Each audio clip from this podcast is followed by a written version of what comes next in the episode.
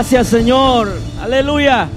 Gracias Padre por este momento especial que todos hemos tenido de honrar tu nombre Señor con nuestras ofrendas y algunos han traído sus diezmos. Bendícelos de igual manera Señor, aquellos que están en casa y que no pudieron aportar esta noche Padre, pero que la bendición tuya sobreabunde Señor sobre esas casas en el nombre de Jesús para que tu reino siga expandiéndose Señor sobre esta ciudad y sobre toda la tierra. Te damos gracias en el nombre de Jesús. Amén. Puede tomar su asiento. Y muchas gracias chicos por estar aquí. Me salvaron la vida. Nos, nos honran de verdad ah, o nos sentimos tan privilegiados de tenerlos y sabiendo que todas las iglesias alrededor de Bonita tienen su servicio hoy, ellos apartaron un momento muy especial. Y de verdad, ¿cuántas visitas hay aquí por primera vez? ¿No hay alguna? Aquí tenemos al guitarrista, es, es nuevo también.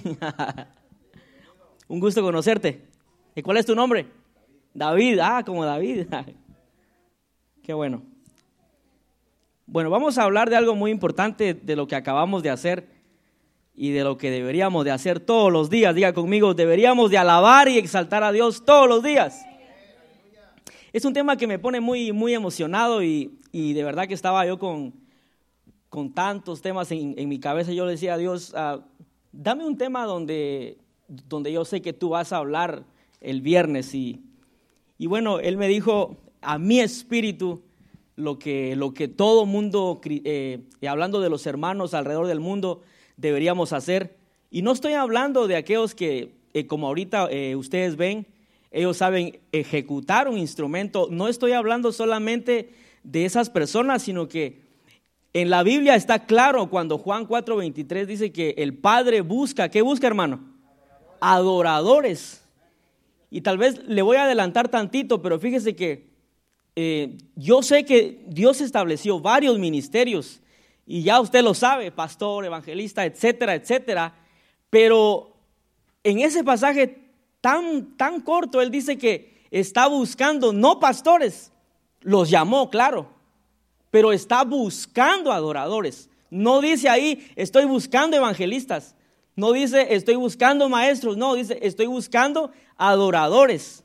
Y le repito, él a la hora que Jesús dijo eso, no estaba hablando, estoy buscando a aquellos que sepan ejecutar un instrumento, no, sino aquellos que están agradecidos que aunque no tocan o no ejecuten un instrumento, son adoradores. ¿Cuántos adoradores están aquí esta noche? Amén. Y yo traje este tema tan, tan sencillo, la alabanza y la adoración y algunos de sus beneficios, porque hay muchos, muchos beneficios, hermano. Es como cuando a usted le dicen, mira, si te tomas esto, te va a beneficiar en esto y lo otro y lo otro. Y, y antes de comenzar, fíjese que se lo hemos repetido muchas veces y a donde quiera que vayamos, y yo sé que los, los muchachos también, a la hora que uno dice, levanta tus manos, exalta al Señor, grita, canta de alegría, lo que uno está tratando de transmitirle a la iglesia o al lugar donde uno está es, es diciéndole, prueba a hacerlo y te va a traer beneficio. Haz lo que te estoy diciendo y verás que algo va a cambiar en tu vida, algo va a cambiar en todo tu ser. Porque hermano, cuando uno alaba a Dios en medio de circunstancias, todo cambia. Diga conmigo, todo cambia. Entonces diga conmigo la alabanza y la adoración y alguno de sus beneficios. Porque hay muchos, hermano. Y yo sé que los que tienen muchos años aquí en el Evangelio y aún los nuevos han experimentado que en los momentos más difíciles, si tú pruebas a adorarle a Él, todo cambia, hermano. No se me olvida eso y tal vez se lo he repetido muchas veces, pero el día que me dijeron vamos a desconectar a tu papá, ese día teníamos que dirigir la alabanza con Héctor. No había chance de decir, eh, estoy adolorido, no quiero, no había chance. Pero Dios, a pesar de todo lo que estábamos viviendo hasta hoy, Dios me enseñó y cada vez que pasa un momento difícil digo, si cuando mi papá falleció y me dijeron que lo iban a desconectar, dirigimos la alabanza con Héctor esa noche, ¿qué más puede ser tan duro? Y esa noche, hermano, yo no quería dirigir la alabanza, le soy honesto. Mi papá estaba yendo hacia mi casa agonizando. Los doctores completamente le dijeron que no se podía más con él, ya no podían hacer nada por él. Yo cantando esa noche, yo podía imaginarme la ambulancia llegando y después me contaron que él a mitad de camino dejó de respirar. Y te pregunto, ¿qué tan duro te es adorar en momentos difíciles? Es cuando más debemos de adorar, diga conmigo, es cuando más debo de adorar. Y es cuando el Padre entonces va a decir, ah, qué rica tu alabanza y tu adoración. Porque cuando todo va bien, hermano, le decimos a usted remoliné, a veces no quiere, pero a veces también le entra, ¿verdad? A la remolineada usted le entra con gozo cuando todo va bien. Cuando todo va mal, usted dice, ah, este, este hermano, ¿qué, ¿qué se cree este hermano? Que yo, si él supiera, no, el Padre sabe cómo estás. Y lo que el Padre está buscando es adoradores que le adoran en espíritu y en verdad. ¿Y sabes qué significa eso? En momentos difíciles, en momentos donde tú ves que ya no puedes, es ahí donde el Padre dice, ¿dónde está mi adorador? Y dice tu nombre allá en el cielo. A ver. Entonces diga conmigo alabanza y adoración y alguno de sus beneficios. Y yo sé que usted sabe muchos versículos bíblicos de lo que es alabanza y adoración, pero no le voy a preguntar porque a mí me toca predicar. Y yo sé que todos decimos, el salmista David, hay un montón de salmos, hermano. Le pregunto, ¿algún día usted ha intentado cantar o memorizarse uno de esos salmos tan gloriosos cuando David se encontraba en momentos difíciles? A veces es lo que menos nos importa, hermano. A veces el ser humano está acostumbrado a refugiarse en su dolor, en su tristeza. Y se lo digo porque me pasó a mí en ese momento. Pero yo entendí que cuando estaba dirigiendo la alabanza, le estaba diciendo al reino de las tinieblas, mira, yo sé a quién le sirvo, yo sé a quién le adoro. Mi padre falleció, partió de esta tierra, pero yo aquí estoy diciendo, hermano, mi mente humana me decía en ese momento, ¿cómo te vas a parar a decir que tenés un Dios grande y poderoso si tu papá falleció? Mas sin embargo yo me paré esa noche y yo comencé a hablar lo que, lo que el Espíritu Santo me decía y lo que he aprendido, gracias a Dios. Y yo le decía a la gente, levanten sus manos. Y mi mente decía, pero tu papá falleció, no sucedió el milagro, etcétera. Pero hermano, hay beneficios en la alabanza y en la adoración. Diga conmigo, hay beneficios en la alabanza y la adoración. Y el enemigo lo sabe, hermano, por eso te oprime, te paraliza, te pone un montón de cosas. No soy digno de alabar, no soy digno de, danzar. Pero déjame decirte que el Padre te está buscando. En Filipenses 2.9, algo muy importante. Y fíjese que yo puse aquí eh, algo tan simple para que usted lo entienda. Yo sé que hay muchos significados tan profundos, pero alabar o exaltar a Dios o alabar eh, significa hablar mucho de alguien. Le pregunto, ¿usted habla mucho, mucho, mucho de Dios? A donde quiera que va, lo está alabando. Y si no lo estamos haciendo, estamos ah, fallando en esa área. Pero alabar es elogiar, decir todo lo bueno, todo lo bonito de Él. Y nuestro Dios es bueno, hermano. Nuestro Dios es grande y poderoso. Dice la Biblia, por lo cual, dice, Dios también le exaltó hasta lo sumo. Está hablando de que el Padre, oiga, exaltó a su propio Hijo y le dio un nombre que es sobre todo nombre. Fíjese, yo me imagino esa escena y más de una vez tal vez se lo he dicho, me imagino esa escena donde el Padre sale y le dice tal vez a los ángeles, lo exaltó hasta lo sumo. El Padre es un ejemplo de exaltar a Jesús. Y Él nos da el ejemplo, dice, lo exaltó hasta lo sumo. O sea, no hay límite para exaltar a Dios. Y le dio un nombre, diga conmigo, y le dio un nombre, que es sobre todo nombre, hermano. Que cuando usted y yo levantamos nuestras manos y pronunciamos ese nombre, algo tiene que suceder dentro de tu espíritu. Y sigue diciendo, el siguiente por favor, para que en el nombre de Jesús, oiga, se doble toda rodilla, los que están en los cielos y en la tierra y debajo de la tierra. El siguiente. Y toda lengua, oiga, toda lengua confiese que Jesucristo es el Señor para gloria de Dios Padre. ¿Cuántos dicen amén a ese nombre glorioso que se tiene que alabar todos los días? Todos los días, mi hermano. Así te vaya bien en tu trabajo o no, así te vaya bien en tu vida cotidiana. Tu tarea, mi tarea es exaltar a Dios, el Todopoderoso. Y fíjese que en Isaías, Isaías 25.1, hay algo muy importante. Y yo quiero que cada vez que usted lea la Biblia en su casa o cuando la leamos, yo sé que usted somos, eh, usted y yo somos buenos para imaginarnos cosas. Así debemos de ser buenos para imaginarnos cuando métase a la escena, cuando lea un pasaje. Está hablando ahí el profeta Isaías, dice, Jehová, oiga, tú eres mi Dios, te exaltaré, alabaré tu nombre, porque has hecho, ¿qué dice? Maravillas.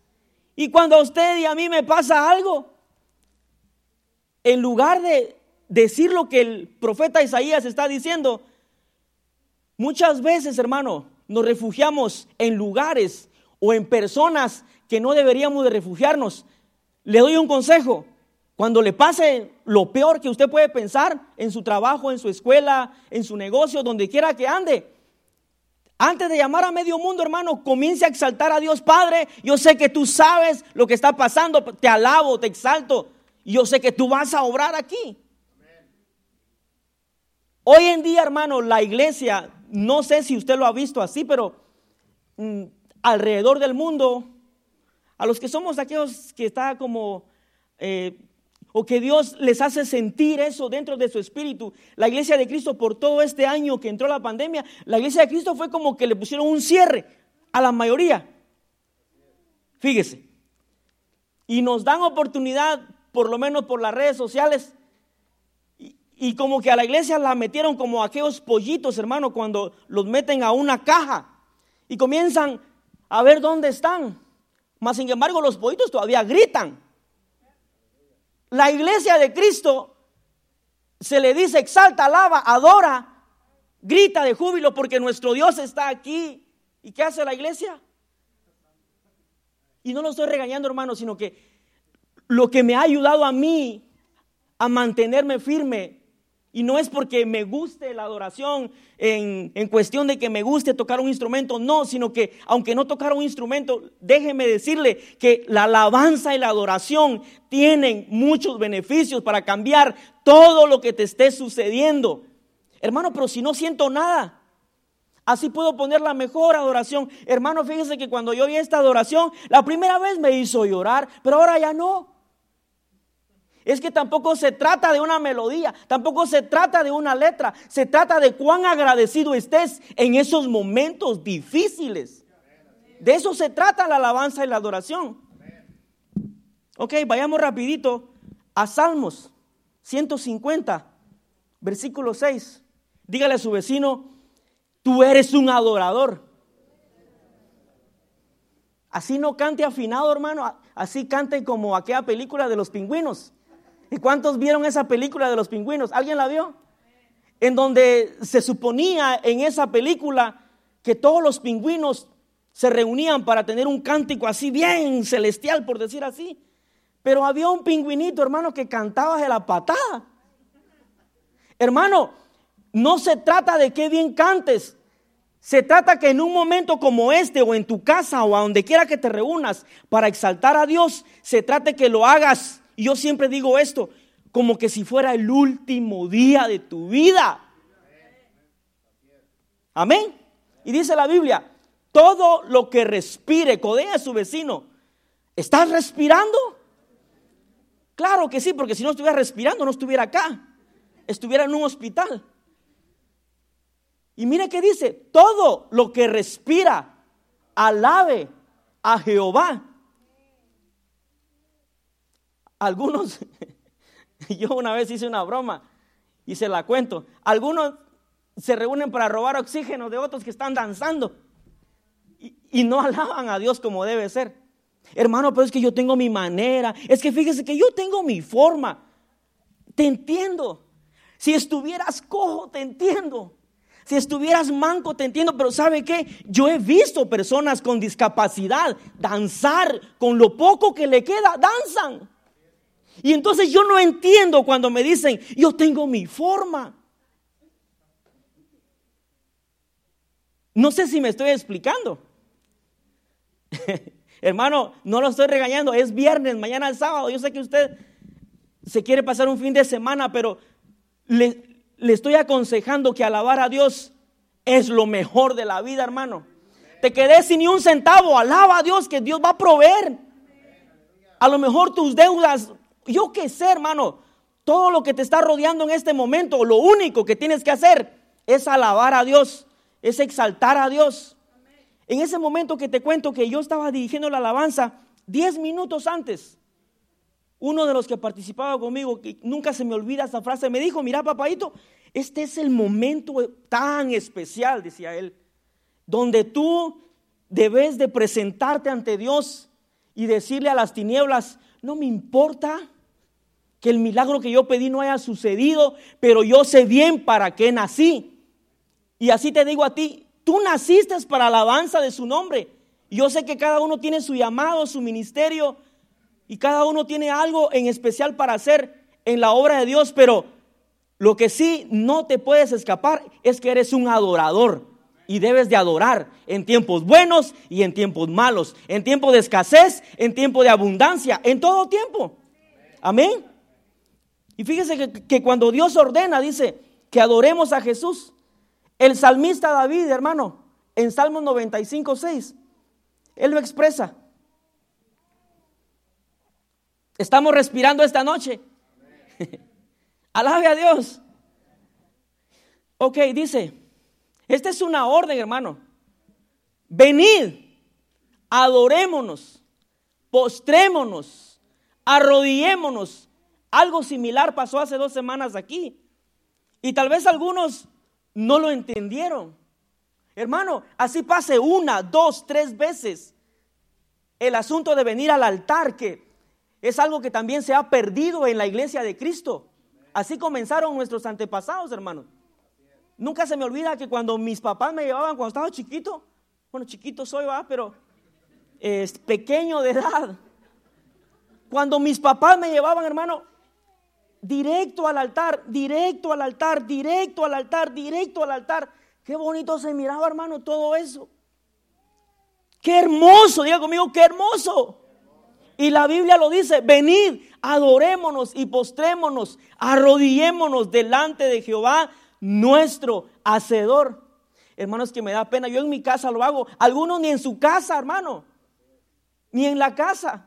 Algunos dicen, no, yo acostado, es que el Señor entiende, es que así me siento mejor. Y dejas al Señor plantado, te dormiste. No lo estoy regañando, hermano, a todos nos pasa, pero no debería ser así. Diga un amén fuerte, hermano, de alegría, alégrese. Yo me alegro con la palabra de Dios porque nos confronta. Esto me confronta a mí también. Todo lo que la palabra de Dios dice es para enseñarnos, para confrontarnos y para hacer un cambio cada día. ¿Está conmigo? Dice, venid y adoremos. Y eso es lo que hacemos aquí a veces. Hermano, adore, grite, venga, salte. Oh, y yo tengo un dicho que si, si, a usted, hermano hombre, no se le bajó las medias que trae, esa es la señal que no danzó como debió danzar. De verdad. O si a usted no se le, se le arrugó su, su traje o algo, vino a presentarse ante Dios. Yo sé, elegante, etcétera, pero no le dio todo. No sé si está aquí conmigo, pero en este lugar, mire, ahí en su silla o aquí, aquí se deja el alma, hermano, a la hora de alabar. Yo a veces quisiera gritar más, pero digo, no, me, van a sacar.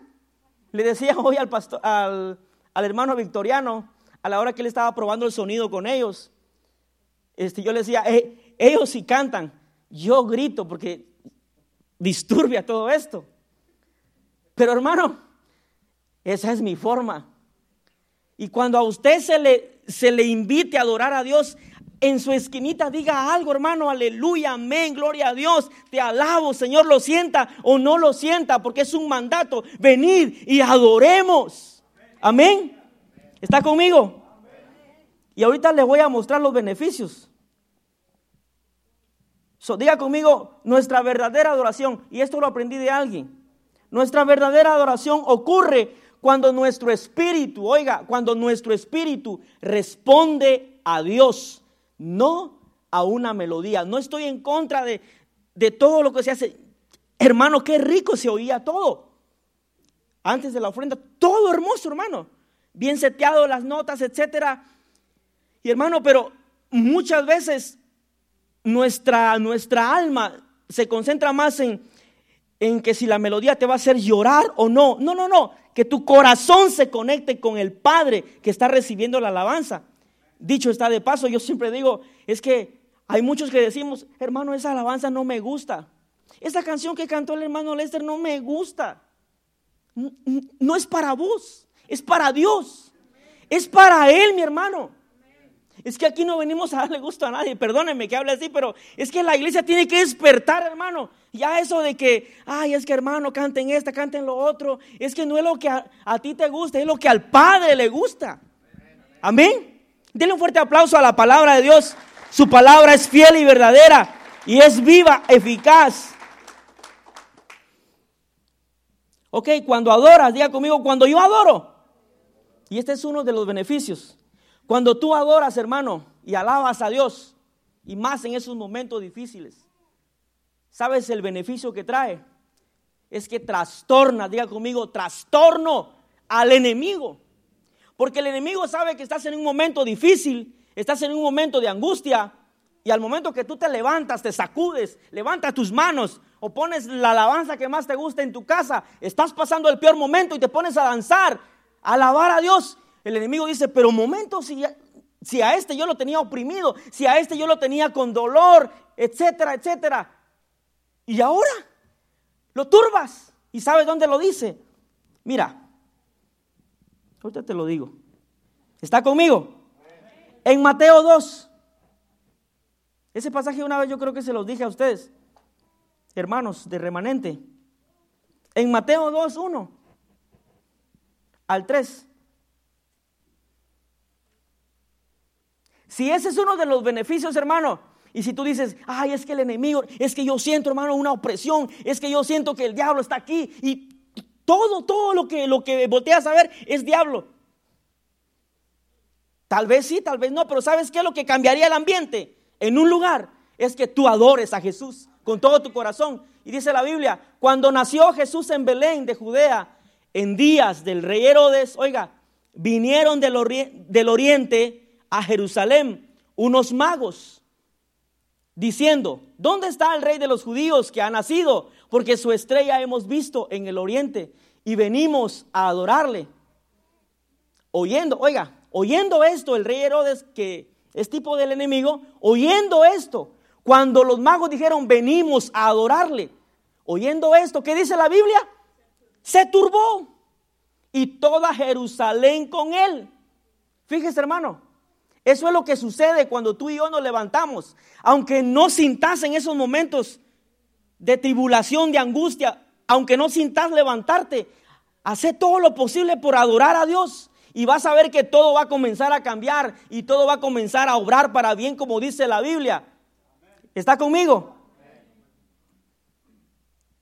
En Isaías 6,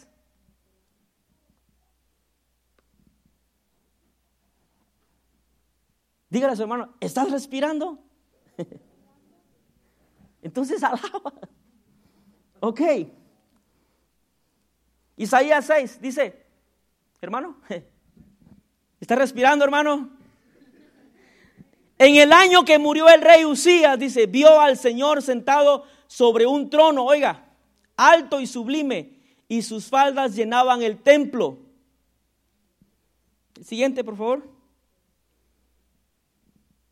Y dice, por encima de él habían serafines, cada uno tenía seis alas, con dos cubrían sus rostros, con dos cubrían sus pies y con dos volaban. Y el uno al otro daban voces diciendo, Santo, Santo, Santo, Jehová de los ejércitos, toda la tierra está llena de su gloria. Al momento que tú, que tú y yo adoramos a Dios, y aunque no te acordes de la, de la alabanza o de la adoración que tú sabes que te encanta, en el momento más difícil de tu vida, solamente con decir lo que estos seres estaban diciendo, con decir santo, santo, santo, la atmósfera de tu lugar, de tu cuarto, de tu habitación o, en donde estés, tiene que cambiar, hermano. Esa es una verdad. Y cuando decían santo, santo, santo, dice la Biblia que la presencia de Dios llenó todo ese lugar. Y cuando tú y yo nos mantenemos así, hermano, vas a turbar al enemigo todos los días de tu vida. Dice un amén fuerte. Ok, al adorar y decir que Él es santo, lo atraes. Oiga, lo atraes. Ese es uno de los beneficios. Y el lugar donde estás es lleno de su gloria. Diga conmigo, yo tengo que atraer al Señor. ¿Usted ha visto cómo las abejas son atraídas por el azúcar? Nuestro Padre debe ser atraído a ese lugar donde estás por tu adoración. Y muchas veces ignoramos eso. Muchas veces pasamos las 24 horas del día sin adorar a Dios, sin intentar tan siquiera mencionar algo hermoso de Él. Y más sin embargo, cuando tú y yo le decimos santo, santo, santo, santo, lo estás atrayendo a Él le encanta que le adores, a Él le encanta que le digan santo, santo, santo. Y todo tiene que cambiar, hermano. Eso es garantizado, diga conmigo garantizado. Porque lo dice la palabra. Y otro de los beneficios, oiga, tu adoración, hermano, va a traer sanidad física. Física. Te duele aquí, te duele allá, a medio mundo, a veces ya de los 30 para arriba, gracias a Dios, a mí no, hermano. Yo reprendo eso, hermano. Que algunos ya de los 30 para arriba ya se están quejando. Mi abuela decía, ay, me duele la paleta, mi hijo. Yo nunca entendí dónde estaba la paleta, pero así decía. Y más sin embargo, hermano, nos hemos perdido esos beneficios. Y vamos a doctores gastar gastar 100, 200 de consulta, etcétera. Antes de ir a un doctor, postrate, adorale. Y vas a ver que algo tiene que suceder.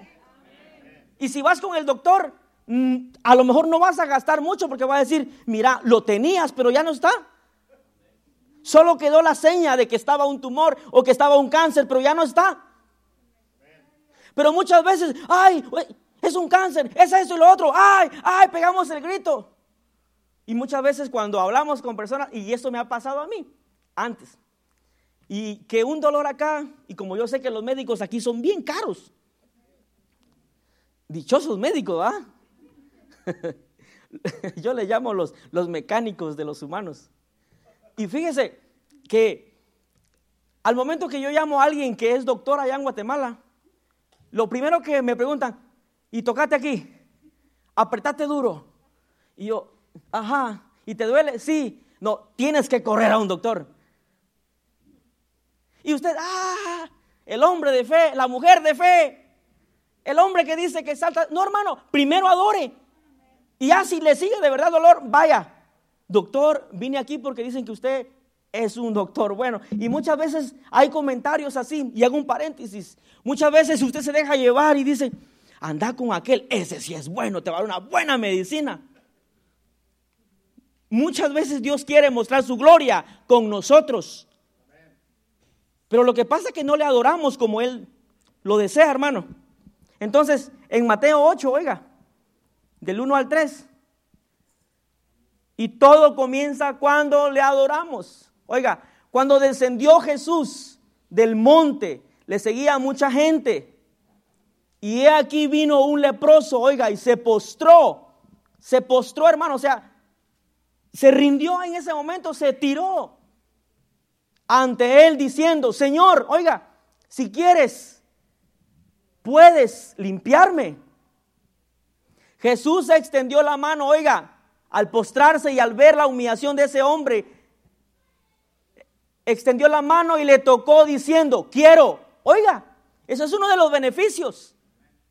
Antes de ir al médico, Jesús quiere ver que le adores y él va a querer. Yo quiero, dice, se limpio. Y al instante su lepra desapareció. Esa sanidad gloriosa, esa restauración de su cuerpo, de esa persona, sucedió porque se postró y adoró a Jesús. Y le dijo, si quieres, ahí es donde entramos, si es tu voluntad. Y muchas veces no experimentamos milagros de esa categoría o sanidades de esa categoría porque lo primero que hacemos es acudir a lugares donde no tenemos que ir. Primero, hermano, adoremos y el beneficio va a ser que te va a traer sanidad física si estás enfermo. En Mateo 9, 18, dígale a su hermano, no corras al médico, corra corre a Dios antes. Dice, mientras Él les decía estas cosas, vino un hombre principal, oiga, o sea, un hombre importante. Ese tipo tal vez era un abogado, yo qué sé, hermano, dice, y se postró, oiga, otro. Yo al leer eso, yo decía, esta gente, hermano, sabía dónde estaba el secreto para que virtud de Jesús saliera. Sabía dónde estaba el secreto, hermano y se postró ante él diciendo, mi hija acaba de morir, ven y pon tu mano. Oiga, ven y pon tu mano. ¿Y qué más dice? Sobre ella y vivirá. Ese hombre, aparte que venía con un corazón de adorador, aparte que venía dispuesto a rendirse, venía con una fe, hermano. So, diga conmigo, la adoración también tiene que ir acompañada de fe. Porque aquí adoramos y muchas veces los que dirigimos la alabanza decimos, aunque no lo sientas, aunque no lo veas, incluso hay canciones así, aunque tus ojos no vean a Jesús, por fe sabemos que Él está en este lugar, por fe sabemos que Él está aquí y por eso debemos de adorarle. Amén. Y fíjese que pareciera un congreso de, de alabanza, pero no, hermano. Es que la iglesia de Cristo tiene que saber que cada vez que se reúna a un lugar para adorar a Dios, el festejado es Jesús, el celebrado es Jesús.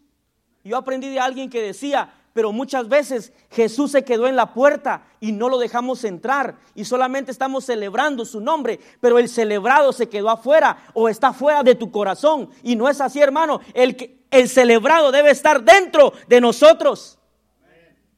Porque de nada sirve que le celebremos el cumpleaños a alguien si no está ahí al menos que esté en otro país, va, y online, cumpleaños online, hasta eso yo, yo creo que van a hacer ahora. Le partan el pastel online, embroquen la computadora ahí para que lo muerda. No, hermano, el celebrado debe estar con nosotros, aquí, y muchas veces no lo está. Es por eso que el pasaje de Apocalipsis dice, he aquí yo, yo toco a la puerta. Y no le está hablando a los inconversos, le está hablando a una iglesia, ¿verdad, Pastor Carlos? Yo toco a la puerta y llamo. Y si alguno oye mi voz, en otras palabras, el festejado muchas veces está afuera diciendo, iglesia mía, yo no estoy ahí, déjenme entrar. Me están celebrando, pero yo no estoy ahí, yo quiero estar ahí. Tristemente, y no estoy criticando a nadie porque no me mandaron a criticar a nadie, pero tristemente hay lugares donde festejan a Jesús, pero el festejado no está ahí. No está ahí. Y eso duele, hermano. Por eso usted y yo, a donde quiera que vayamos, o cuando nos reunamos en cualquier lugar, donde, a donde se convoque, vamos a adorar a Jesús, noche de alabanza, noche de exaltación, asegúrate que el festejado lo hayas traído contigo. Y no solamente vayamos a brincar, a danzar, porque si el festejado no está ahí, de nada sirve. So dice Mientras él le decía estas cosas, vino un hombre principal, se postró ante él diciendo, mi hija acaba de morir, mas ven y pon tu mano sobre ella y vivirá. El siguiente. Oiga, y él se, y se levantó Jesús y le siguió con sus discípulos. Y he aquí una mujer, oiga, aquí nos detenemos y comience usted a ver la escena que empezó y cuando Jesús iba de camino, alguien lo interrumpió. Fíjese. Y eso Dios me lo enseñó cuando lo que yo le estaba contando a usted, que muchas veces tú estás pidiendo, y eso le pasó a este principal, estás pidiendo por un familiar y de repente el milagro no sucede, pero el milagro de tu hermano o de tu vecino sucedió antes que el tuyo. Así me pasó a mí. Yo pedía por el milagro que mi papá se levantara con pulmones restaurados, sanos, nuevos, como de un niño. Pasó un año, dos años. Mientras ese transcurso yo oía, no, que el Señor sanó a la hermana de, de no sé qué, un tumor o lo que sea, algo sorprendente. Yo decía, Señor, te estoy clamando de años y esto no ha pasado. No te sorprendas que Jesús sane a alguien primero que que a lo que hayas pedido Dios ha escuchado tu oración. Y yo sé que cuando tú y yo nos postramos de todo corazón, hermano, y le adoramos a Él, las cosas tienen que suceder para bien. Amén. Para bien, hermano. Si yo hubiera sido otro, ah, mi papá falleció, Dios no hizo el milagro, tiro todo. Si yo hubiera sido otro. Pero gracias a Dios, no, hermano. Y por eso, por su fidelidad, por su gracia, es que estamos aquí. Amén. Y entonces dice, y he aquí, oiga, una mujer enferma de flujo de sangre. Yo me imagino a este principal. Jesús, te, vas a atrasar más. Y, imagínese eso. Señor, el camino es largo.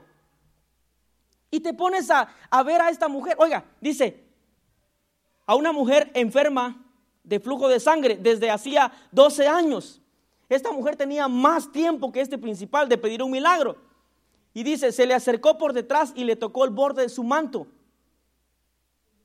Porque decía dentro de sí, si tocare, oiga, esa mujer también iba con fe. Y el borde, para mi entendimiento, es tocarle la orilla de la vestidura de Jesús. Ni siquiera todo el vestido, sino solamente el borde. Los que saben de costura, eso es el borde, ¿verdad? La orilla, solamente. Esa mujer, hermano, tenía una fe increíble que solamente con tocarle la orilla de Jesús, de sus vestiduras, sabía que iba a ser sana. Y dice, si tan solo dice tocar es su manto, ah, seré salva. Oiga, el, siguiente. Pero Jesús dice, volviéndose y mirándola, dijo, ten ánimo, hija. Oiga, tu fe te ha salvado. Y la mujer fue salva desde aquella hora. Eso diga conmigo, aparte de su sanidad, fue salva. Imagínense, muchos beneficios al correr a Jesús y postrarte. Pero no te sorprendas que Jesús sane a alguien antes que tú o, antes de lo que estás pidiendo. Y usted sabe la historia, hermano, que cuando Jesús llegó, el milagro sucedió en esa hija del principal.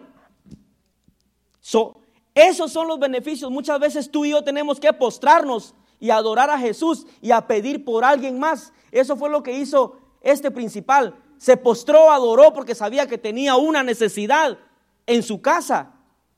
¿Está conmigo, hermano? No se duerma. Ok. En Mateo 9:20. No quería decir eso, pero ya miro a algunos saludando. Buenas noches, hermano. Oiga,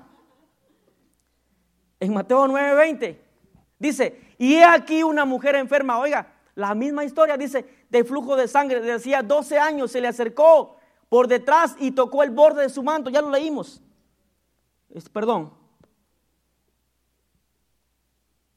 En Mateo 14, 33, dígale a su vecino, en la tormenta y pasando la tormenta, tenemos que adorarle. Oiga, en la tormenta, pasando la tormenta, tenemos que adorarle. En Mateo 14, 33, y dice, entonces los que estaban en la barca vinieron y le adoraron diciendo, oiga, le adoraron.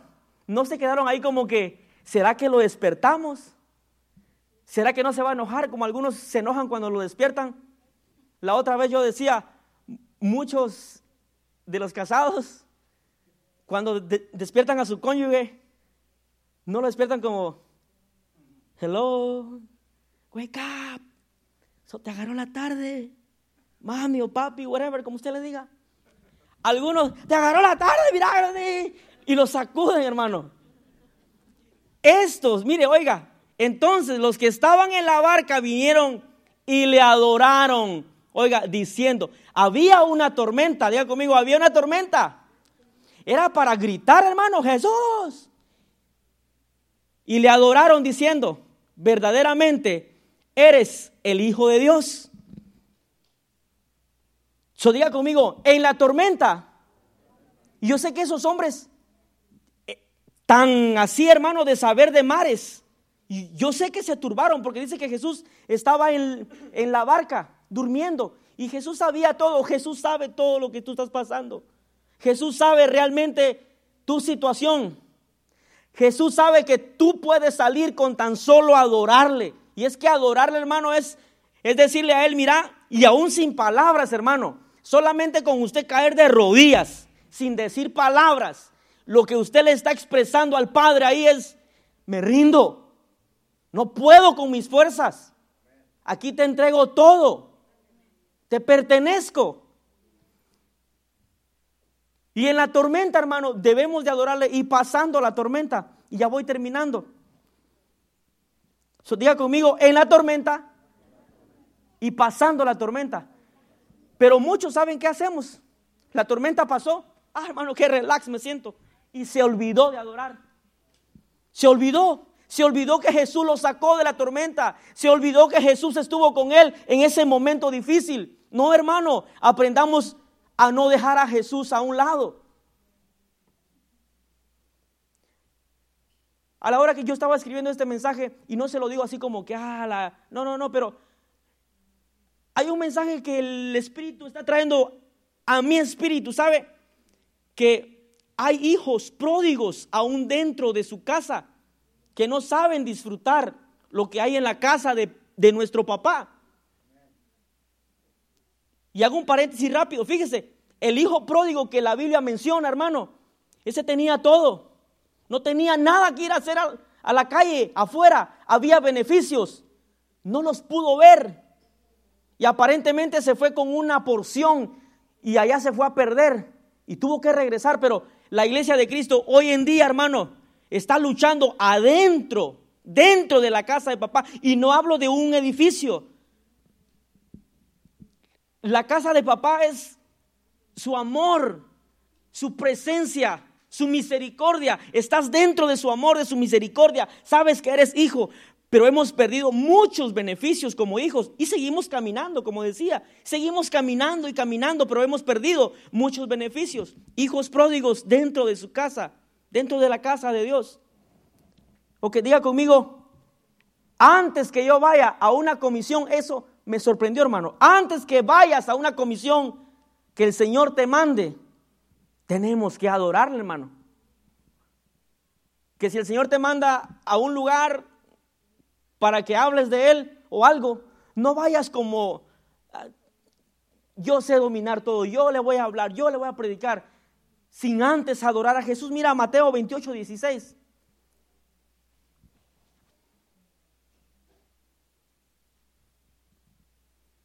Habían, habían personas antes, hace, hace años, donde yo miraba que ni siquiera, hermano, ni siquiera le pedían a Dios, por lo menos, Señor, que lo que yo voy a ir a hacer o la misión que me estás mandando, que se haga tu perfecta voluntad. Salían, hermano, como dicen, como Juan por su casa se iban.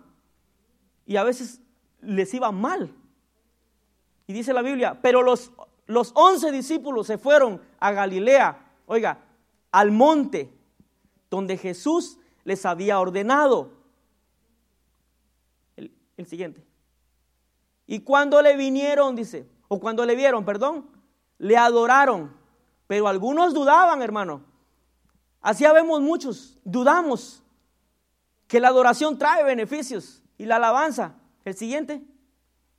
Y Jesús se acercó y les habló diciendo, toda potestad me es dada en el cielo y en la tierra. El siguiente. Por tanto, oiga, antes de que fueran enviados Ellos dice la Biblia que fueron a un monte y cuando le vieron, ¿qué hicieron? Le adoraron. Dice, por tanto, id y hacer discípulos. Nuestra misión todos los días como hijo de Dios, hermano, es adorar al Padre porque más de alguna comisión en tu trabajo va a haber una persona con necesidad y eso todo mundo, hermano. En esta semana me ha pasado una gran, ah, se podría decir, una gran necesidad de personas que se han atravesado en mi camino. Y le voy a contar rapidito, no le voy a dar tanto detalle, pero fíjese, me sucedió algo en la calle, en donde implicaba, y aquí está mi hermano de testigo, en donde implicaba que, mi carro ah, se fuera a un lugar para que fuera reparado. Y obviamente, hermano, no, no me detuve porque no tengo lo que usted ya sabe para conducir. Me pegaron. Y más sin embargo, yo salí con cara de licenciado. Yo le contaba a Lester, yo salí con, cara de licenciado que tenía licencia. Y más sin embargo le dije, ¿sabes qué? Yo tengo prisa.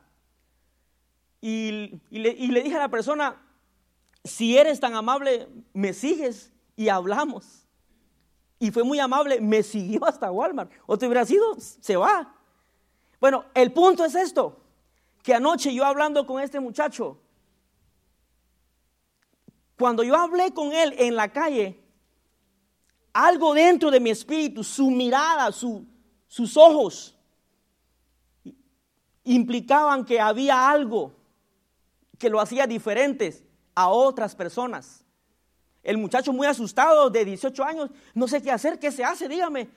Y yo pues muy amable le dije, mira, le voy a tomar esto, es foto a tu, a tu aseguranza, etcétera.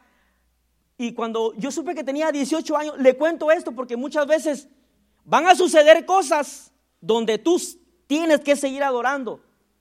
Y entonces el punto es que hasta ayer, texteando con él, y cuando yo le dije, mira, eh, a esta hora yo no puedo verte para eh, acordar con lo que hemos quedado, esta es la cantidad, pero le dije, buena onda, le dije, no quiero que pagues todo eso porque tenés 18 años, etcétera, etcétera, ni la mitad, hermano. Y le dije, pero a esa hora no puedo porque toco en una banda, como es joven, en una banda musical de una iglesia. Y me dijo, ¿usted es cristiano? Le digo, sí, yo también. Lester, yo también. Y le tengo una sorpresa a él cuando lo vea el next Friday. Y ya comenzamos ahí, no, que yo voy a esta iglesia, y hasta me dijo los servicios, como que se sintió, dijo, este es mi brother. Pero antes de eso, hermano, yo miraba, hermano, que algo, algo había en él. Cuando tú y yo somos adoradores o hijos de Dios y le servimos de todo corazón, a donde vayas, sin decir tanta palabra, sin decir tanta Biblia, solo tu mirada va a decir mucho. Ya tengo otro amigo, Lester. y sucedió así, hermano. Yo dije, ay, es, un carro, se va a poner viejo. Pero muchas veces debemos de dejar huellas en las personas como hijos de Dios. Y voy avanzando. Hasta el 20 vamos a llegar. El último versículo. Y dice, enseñándoles que guarden todas las cosas os he mandado y aquí yo estoy con vosotros todos los días hasta el fin del mundo. Los discípulos adoraron y Jesús le dijo, id, hermano, yo pienso que sería feo solamente ir, y esto va para todos, solamente ir con conocimiento, pero no ir con un espíritu de adorador. Y no estoy hablando, como le repito, de alguien que sepa ejecutar un instrumento. No, todos somos adoradores sepas o no sepas cantar, pero qué feo sería solamente ir con tu conocimiento, pero no vas con esa esencia que Jesús te da cuando le adoras. Qué horrible sería solamente ir a decirle a alguien, mira, Jesús te ama, pero la palabra va a ser su efecto, pero qué bonito fuera ir con un espíritu adorador, tu esencia como adorador y la palabra, eso va a impactar a esa vida. ¿Está conmigo? Y ya voy avanzando. Y no sé si puedan pasar eh, para ir terminando. Y me quedan 15 minutos, pero voy a hacer algo que a lo mejor no sé si ya lo he hecho aquí. Y le cuento que Hay muchos pasajes de la Biblia, muchos, muchos. Los salmos se quedan cortos. Aún hay otros versículos de la Biblia que no son salmos, pero que nos implican adorar y que cosas sorprendentes van a suceder. El famoso versículo de Hechos 16, 25 se le hace conocido donde un hombre estaba preso. No era adorador. Ese no fue a una escuela de música. Y más sin embargo, ¿qué pasó? Dice, pero a medianoche, oiga, no hay horario para adorar, hermano. Ay, hermano, es que los vecinos se van a molestar. No hay horario. Pero a medianoche, hermano, es que a medianoche muchos tienen un dicho, ah, yo estoy en el cuarto sueño. Yo no sé si hay dimensiones de sueño o niveles. Dice, yo estoy en el quinto sueño. No, a las cinco, yo estoy en el sexto sueño. Uh, o sea, están diciendo, yo estoy privado. Y mire, pero a medianoche, dice, orando Pablo y Silas, no eran cantores, Lester, no sabían cantar, supongo que no, porque estos solo conocían espadas, caballos, no sabían nada de música. Y dice, cantaban himnos a Dios y los presos, oiga, los oían. El siguiente. Entonces sobrevino de repente un gran terremoto, oiga, de tal manera que los cimientos de la cárcel se sacudían. Tu angustia, tu tribulación o lo que estés pasando tiene que ser sacudido en un momento de adoración. De otra forma no puede pasar. No esperes que Dios baje. Literalmente, no lo esperes así. Tienes que adorar para que algo o lo que estés pasando se sacuda, sea removida. Y dice la Biblia, se sacudían y al instante, oiga, se abrieron todas las puertas.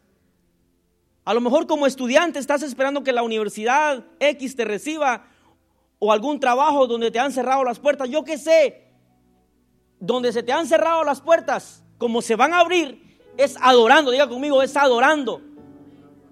Es yendo y postrándonos y adorando a Él.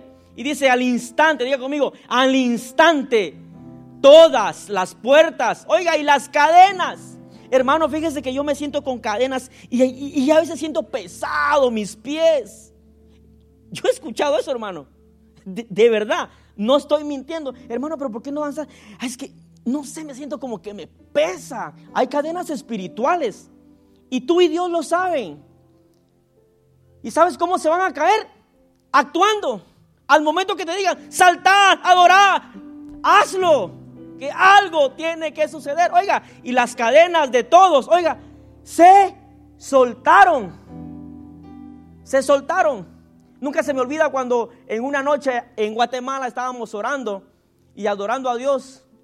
Cuando una señora vecina dice que miraba por debajo de la puerta que, que había como, como llamas de fuego, pastor. Una inconversa miró eso. Y dice que la señora gritaba porque pensó que nuestra casa se estaba ardiendo. En un momento de adorar a Dios y, de hablar con Dios. Y dice que gritaba, Doña Consuelo, Don Ovidio, su casa se está quemando. Era la presencia de Dios, hermano. Y esa señora una vez, Dios le hizo un milagro, como a las 2 de la mañana creo. Su hijo pequeño estaba ardiendo en fiebre. ¿Y saben a quién corrió antes de ir a un médico? A la casa de los Salazares Rodríguez. Doña Connie, mi hijo se está muriendo. Y yo estaba como de unos 12 años, 13. Y como ya había entrado teléfono a mi casa de aquellas líneas, cables desde no sé qué lugar enterrado. Y yo me sentía contento porque teníamos teléfono, pastor un teléfono de esos con cable, en ese tiempo para mí era un smartphone de los que tienen, o Apple, de los que tienen todos aquí, el 11, el 20, y yo no sé hasta qué número va a llegar. Pero para mí en ese entonces, el mejor teléfono era ese. Mi abuelita no lo sabía usar, lo usaba al revés, decía, no te oigo. Él usaba al revés. Pero era algo tan bonito, hermano. ¿Y qué le quiero decir con eso? Que las personas aún inconversas van a correr a tu casa porque sabe, saben que ahí está Dios. Ahí hay adoradores, ahí hay personas con fe. Y esa noche yo me recuerdo, esa madrugada, yo escuché a lo lejos que gritaban el nombre de mi mamá. Y yo me levanté como, como todo niño, así alarmado. Y yo. Los bomberos, los bomberos, mami, mami, mamá, mamá, los bomberos. Porque yo oía gritos aterradores que se estaba muriendo el niño. Y más sin embargo, antes de ir a una farmacia cercana, mi mamá dijo, lo vamos a ungir. Mi papá comenzó a orar y a orar. Y aún así se lo llevaron. Hermano, antes de llegar a la cuadra de doña Yolanda, la señora se regresó. Dice que en el camino literalmente la fiebre se le bajó. El niño estaba morado cuando se fue. Ya no tuvo que ir a despertar a la señora. Cosas sorprendentes suceden cuando tú y yo adoramos a Dios. Cuando tenemos un espíritu y una vida de adoradores. Tu casa debe ser una casa de adoradores. Hermano, es que mi esposo no sabe cantar. No importa.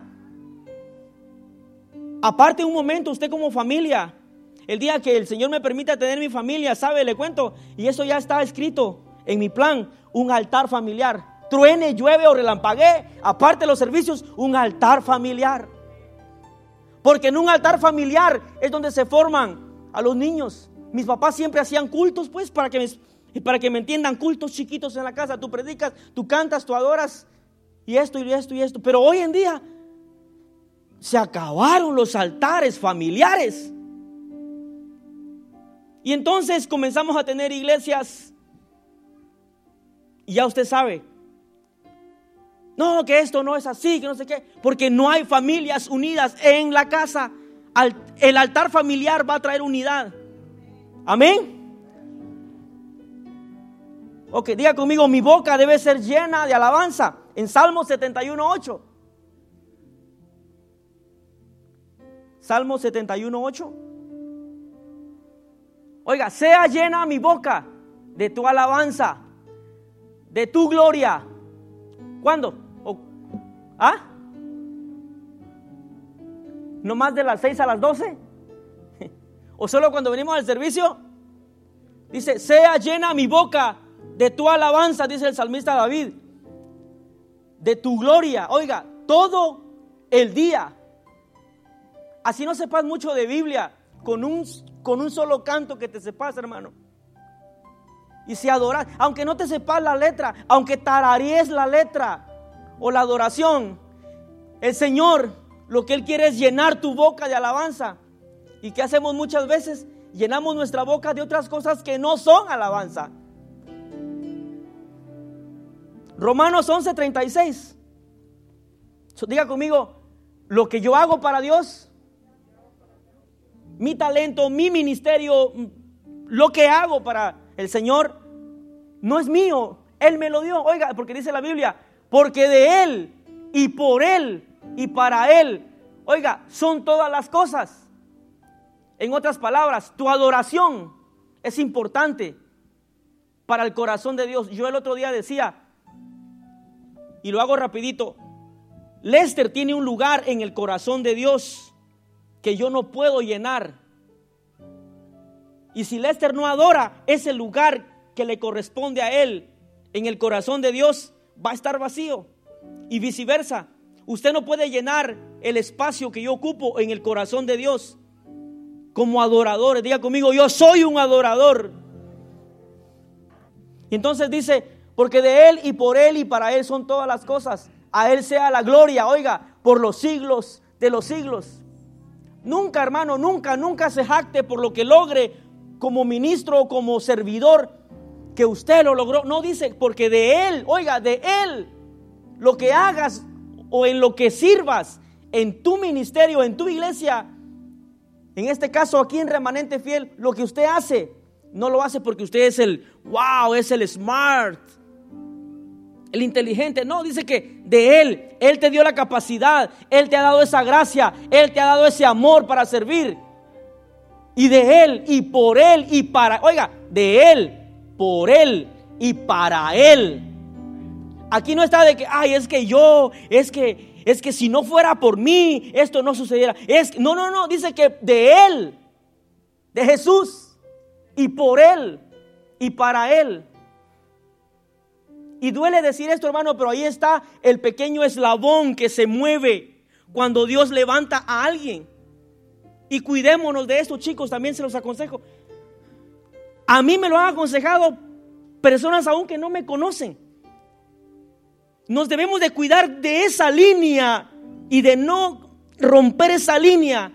Nunca olvidarnos que de Él y por Él y para Él son todas las cosas que tenemos, que hacemos. ¿Está conmigo? Si cuidamos esa línea, hermano, tu ministerio, tu llamado, va a seguir hasta que el Señor te lleve a su presencia o hasta que Él venga. Amén. Y por último, a ver, déjeme ver. Algunos de ustedes, yo sé que ha escuchado. Bueno, Héctor también lo dice. Yo también lo digo en la adoración. Hermano, levante su cántico nuevo al Señor. Dale una letra nueva al Señor. Y usted dirá, hermano, pero si a lucha, si yo levanto mis manos, ahora usted quiere que le componga una canción al Señor en 30 segundos. Hermano, así no sepa cantar, le repito, en su casa comience a tararear con la escoba. Oh, oh, oh. Está adorando. Y, y, algo va a salir de ahí. O usted piensa que los, los salmistas, los adoradores, que gracias a Dios por su gracia que los ha levantado, usted cree que ellos nada más se levantan y canta esta. No, hermano. Comienza con algo en tu trabajo, en lo que hagas, martillando. Alabaré. Cortando yardas. Oh, él es mi varón de guerra. Lo que hagas tiene que ser cántico nuevo, porque la Biblia lo dice, hermano. ¿Está conmigo? So diga conmigo, la Biblia menciona, y creo que no lo escribí aquí, hermano, pero Isaías 42, 10. Creo que este es. Ya terminamos.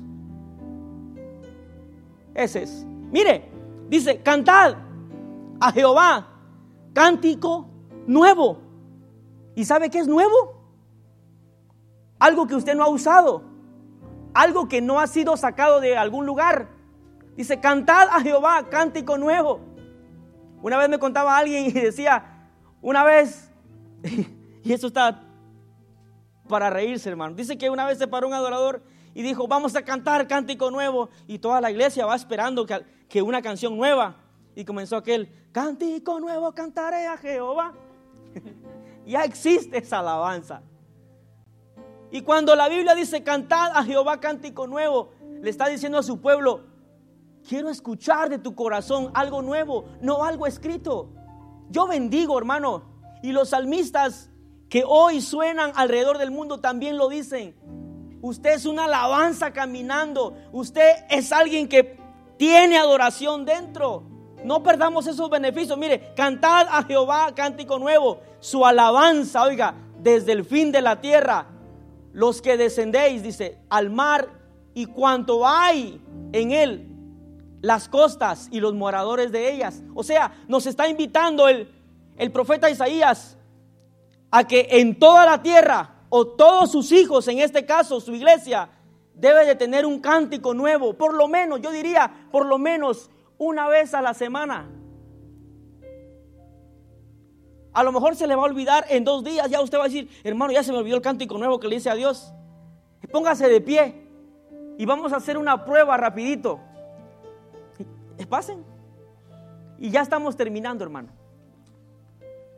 Es que sabe qué es lo que yo le estoy tratando de explicar con todo lo que le dije. Y viene a mi memoria esto, que en muchos lugares dicen, es que la alabanza, eh, es que es que ahora viene lo mejor, dicen. Y se refieren muchas veces a la palabra. Hermano, todo, todo es lo mejor en un servicio. Todo. Y especialmente la alabanza. ¿Sabe por qué? Porque el Padre está esperando oír a sus hijos. Está esperando esa comida que a Él le agrada. Y el Señor me enseñaba, pastores, de que, que no salga de nosotros. Es que ahora viene lo mejor. No, todo de principio a fin para Dios. Lo que se hace aquí todo es mejor. Desde la alabanza a la ofrenda hasta la palabra, todo es lo mejor. Y lo dice la palabra, que para Él y de Él son todas las cosas. La alabanza es para Él. Entonces, cántico nuevo, lo que la Biblia está diciendo, dame algo que no nunca has cantado. Algo que salga de tu espíritu. Y usted dirá, hermano, pero ¿cómo le hago? Comience a cantar. Simplemente a cantar algo que a usted le salga de su espíritu. Y yo siempre digo, el que está agradecido tiene mucho que adorar. Hay mucho por qué adorar. Levante sus manos, vamos a estar terminando. Levante sus manos. Y terminamos diciéndole a Dios, enséñame a adorarte. Enséñame a adorar como se adora en el cielo. Sí, Señor. Enséñame, Señor, cómo darte cántico nuevo. El que está agradecido no le cuesta, aunque no sepa cantar, como te repito por última vez, pero el cántico nuevo viene de tu corazón. ¿Qué tan agradecido estás? Y entonces comienzas a decirle, estoy agradecido. Oh, estoy agradecido porque me has salvado. Oh, me has rescatado. Ahí levanta tu voz. Y todo lo que estés pasando en este momento, con un cántico nuevo que nunca has cantado, levanta tu voz. Olvídate de tu hermano. O comienza a decir, oh, oh, oh, oh, oh, oh, Señor, levanto mi voz, levanto mis manos, no importa la tormenta. Eso es un cántico nuevo, iglesia. Canta, canta. Canta lo que tú le quieres decir. Lo que tú le quieres decir hablado, hazlo cantado. Oh, oh. Y pasando la tormenta, y pasando la tormenta, y aún en la tormenta, yo te adoraré. Yo te adoro, yo te adoro. El agradecido tiene mucho que cantar. ¿Cuántos agradecidos hay aquí? Levante su cántico nuevo. Váyase a casa cantándole algo nuevo al Señor de sus palabras. Oh, estoy agradecido. Vamos, iglesia, levante su voz. Oh, no hay cosa más hermosa que adorarte, que adorarte. Yo te adoro, yo te amo. Dígale cuánto le ama. Oh, oh, te amo, Jesús. Te adoramos, te adoramos, te adoramos. Olvídese de la tormenta. Olvídese del momento de angustia. Y adora,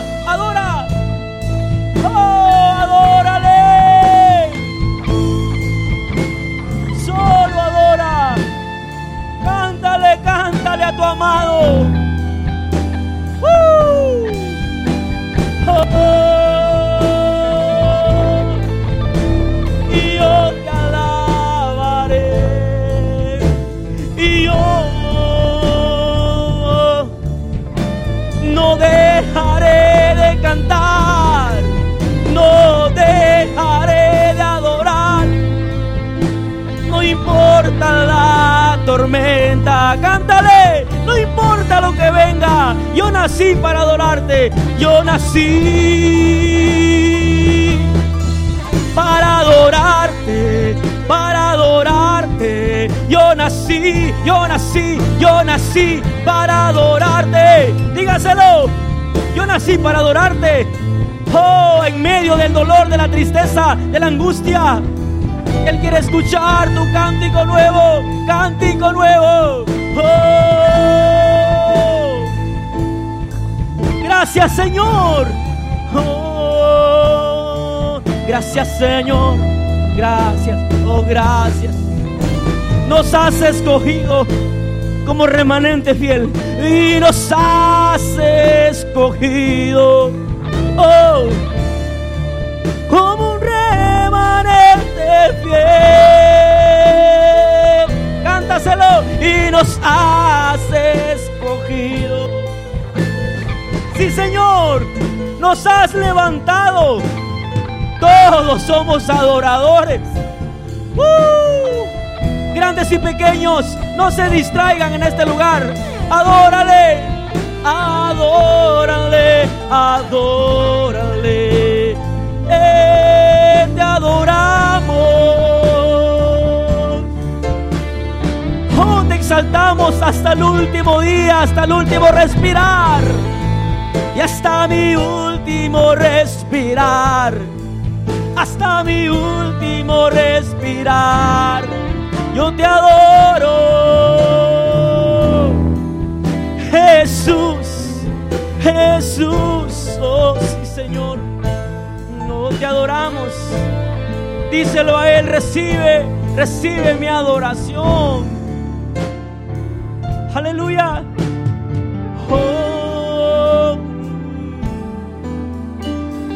Adoramos, Señor, te adoramos. Que se escuche el cántico nuevo de la iglesia por un minuto. Vamos, levanta tu voz sin temor. Somos hijos de Él. Sin temor deberíamos de levantar nuestra voz. Te adoramos, te adoramos, te adoramos, te adoramos. El diablo tiene que saber que hay adoradores que no le temen a la angustia, no le temen a la circunstancia. Oh, ¿Cómo no adorarte? ¿Cómo no adorar? ¿Cómo no adorar? Precioso. Oh, precioso Señor. Te adoramos. Te adoramos. Él está aquí, iglesia. Él está aquí. Y terminamos diciéndole, recibe toda la gloria. Recibe toda la honra. Recibe toda la gloria. Gracias Señor Jesús.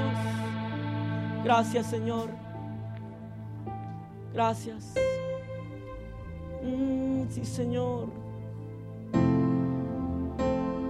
No te limites a adorarle a Él. Gracias. Gracias Señor. Recibe toda la gloria. Dígaselo. Toda. Vamos iglesia.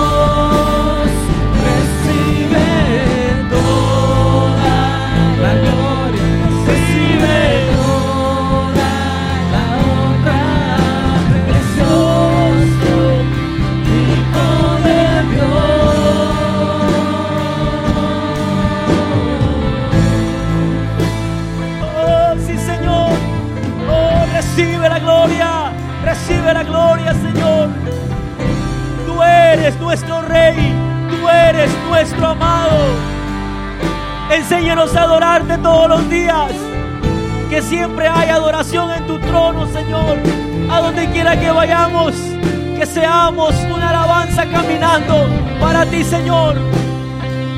Adora, iglesia, adora. Oh, Él está en este lugar. La gloria.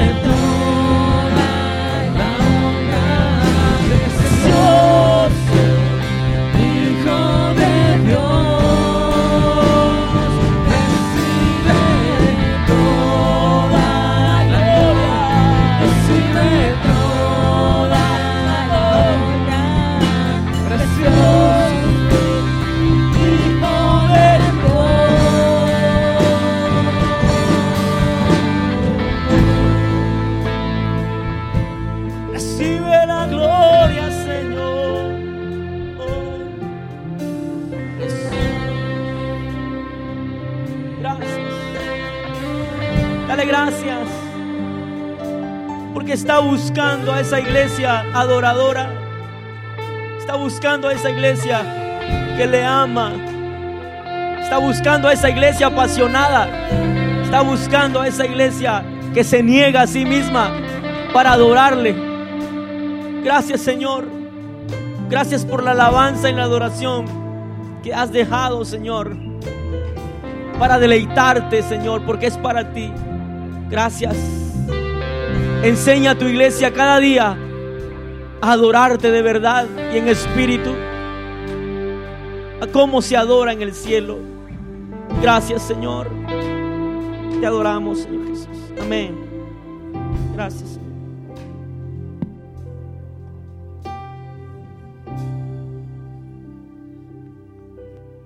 Amén. Qué tremendo mensaje, ¿verdad? Para cada uno de nosotros. Porque todos venimos a ser adoradores. Dios está buscando adoradores que le adoran en espíritu y en verdad. Y no hace falta tener buena voz, como dice Marvin, como la enseñanza. Un corazón agradecido es lo que Dios busca. Porque cuando tú estás agradecido, te van a salir las palabras de tu corazón en agradecimiento al Señor y eso le agrada a Él. Así es que no se canse de adorar a Dios en este, en este caminar, no solo aquí en la iglesia, donde quiera que usted esté, adore a Dios. Donde quiera, no se necesita instrumento, solo se- solamente se necesita expresar las palabras que salen de nosotros hacia Él. Gracias, Señor. Te adoramos, Señor. Vamos a despedirnos y así el domingo estaremos aquí a las 5 de la tarde. Vamos a despedirnos para irnos a nuestros hogares. Padre Santo, Padre bueno, gracias te damos, Señor. Gracias, Padre Santo, por aquí el grupo que nos que te, tuvimos el privilegio de que esté aquí con nosotros, Señor, que nos honraron con su presencia, Señor. Bendice a cada uno de los jóvenes, a cada uno de los que están aquí, Señor, que se hicieron presentes, Señor, para acompañarnos, ya que el hermano Héctor, su familia no están, Señor. Pero tú, Señor, suples, Señor, como en esta hora, Señor, eh, estos varones y esta dama, Señor, que vinieron aquí, Señor, hacerse presentes, Señor, todo para honrarte, todo para alabarte, para glorificar tu santo nombre, Señor. Gracias te damos, Señor, porque somos un cuerpo, Señor, somos tu iglesia, Señor. Y yo sé que a ti te agrada esto, Señor, que nos unamos, Señor, en adoración, en alabanza, en un solo sentir, Padre. Bendícelos a cada uno, Señor. Y bendice, Señor, a remanente fiel, bendice a la iglesia del pastor, Señor, Alder, Señor, allá donde están también ofreciéndole un, ofreciéndose un servicio a ti, Señor, donde quiera que estén allá, Señor. Sabemos que tú estás con ellos allá también, Señor. Bendice al pastor Alder, a su familia, Señor. Bendícelos también, Señor. Y gracias te damos, Señor, por todo lo que estás haciendo en tu pueblo, Señor. Te pedimos que nos lleves con bien a nuestros hogares. Guárdanos, protégenos de todo mal y danos descanso en esta noche, Señor, durante el sueño. Te lo pedimos en el nombre de Jesús. Llévanos con bien. Amén. Dios les bendiga. Estamos despedidos el domingo a las 5. Hacia adelante, iglesia. Dios les bendiga.